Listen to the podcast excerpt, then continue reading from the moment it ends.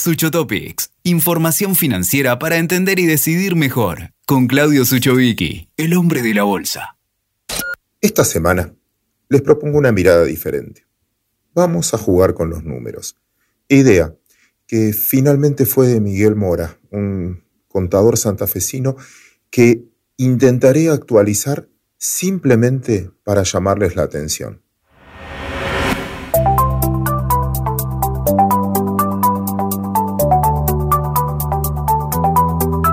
El Banco Central Argentino nació en 1935. No fue el único.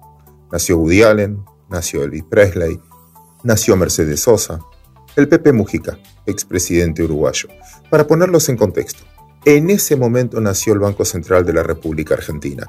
Viendo los personajes, no es tan viejo. En aquel momento, hecho por un pacto de exportación que habíamos hecho de carne, más el nacimiento del Banco Central que en la puerta decía que había que controlar la emisión monetaria, que cuidar la moneda era cuidar nuestra soberanía nacional. Fuerte cartel en la puerta del hermoso edificio que hoy tiene. Decían, en realidad para ser textual, preservar el valor de la moneda es la carta orgánica fundamental del Banco Central. Pero como diría Tuzán, la mayoría de los que está escuchando este podcast, ni idea de quién fue Tuzán, pero no importa, él decía, puede fallar.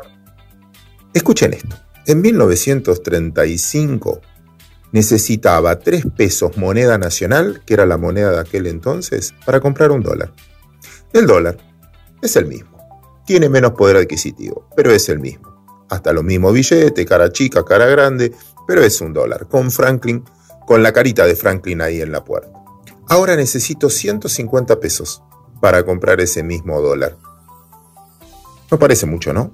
Pero déjeme contarles algo. Al peso moneda nacional le sacaron 13 ceros.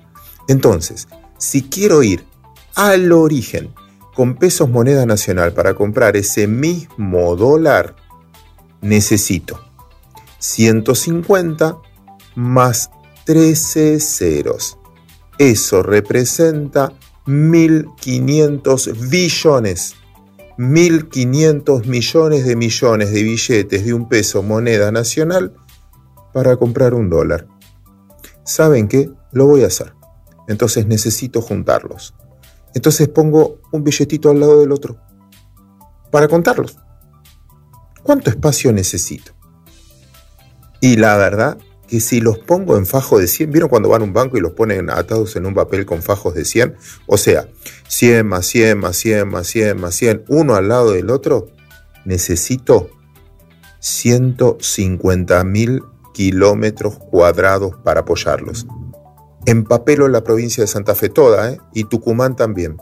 Y si quieren toda la provincia de Mendoza, y si quieren toda la provincia de Córdoba. ¿Saben qué? Eso es entregar la soberanía nacional. 13 ceros.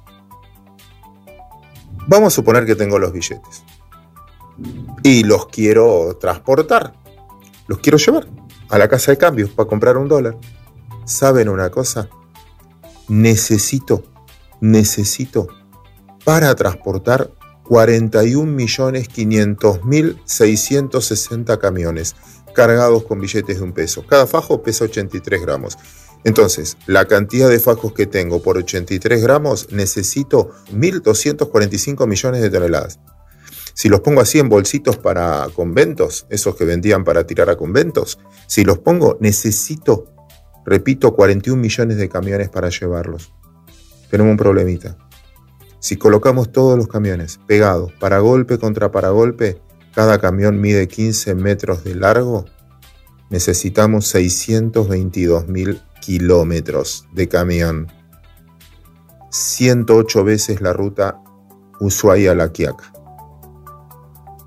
Fíjense que lo que terminó matando nuestra infraestructura es el mal manejo de la moneda. Y si pesé, aprovechando que pesamos las toneladas, y eran 1.245 millones de toneladas, son 20 cosechas argentinas. Fíjense si fue eso lo que no mató a la mesa de los argentinos. Y saben qué, los apilo, para arriba. Me cansé. Último ejemplo los apilo para arriba, uno arriba del otro. ¿Saben cuánto necesito si pongo los 1.500 billones de pesos uno arriba del otro? Chan, chan, chan. 150 millones de kilómetros de altura. Ahora que se puso de moda el viaje a Marte y toda la tecnología, toda la logística que fue necesaria, nosotros podemos empapelar de Tierra a Marte y de vuelta, con esos billetes para comprar un dólar. Entonces, amigos, cuando hablamos de inflación, ¿quién tiene la culpa?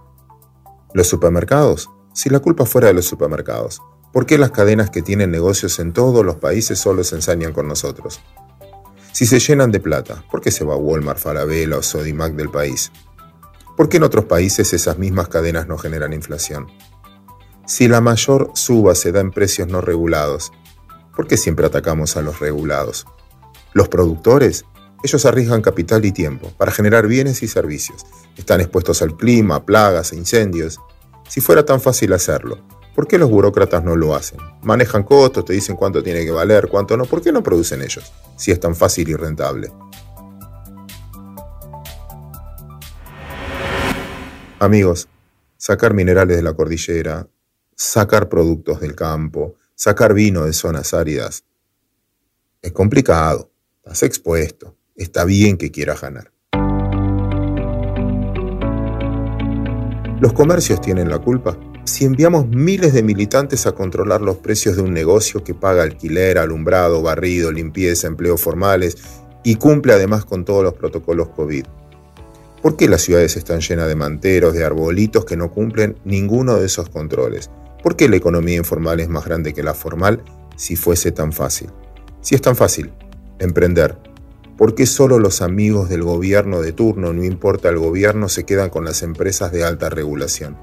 y empiezan a comprar compañías de rubros diversos sin tener expertise de ninguno de ellos, solo por tener buenos contactos. Amigos, la emisión de dinero es un pecado que cada gobierno denuncia, pero cada gobierno aumenta. Suena tan ridícula la sentencia de que la emisión no genera inflación como que con nuestra moneda, para comprar un dólar, podemos empapelar la distancia de aquí a Marte. Ida y vuelta.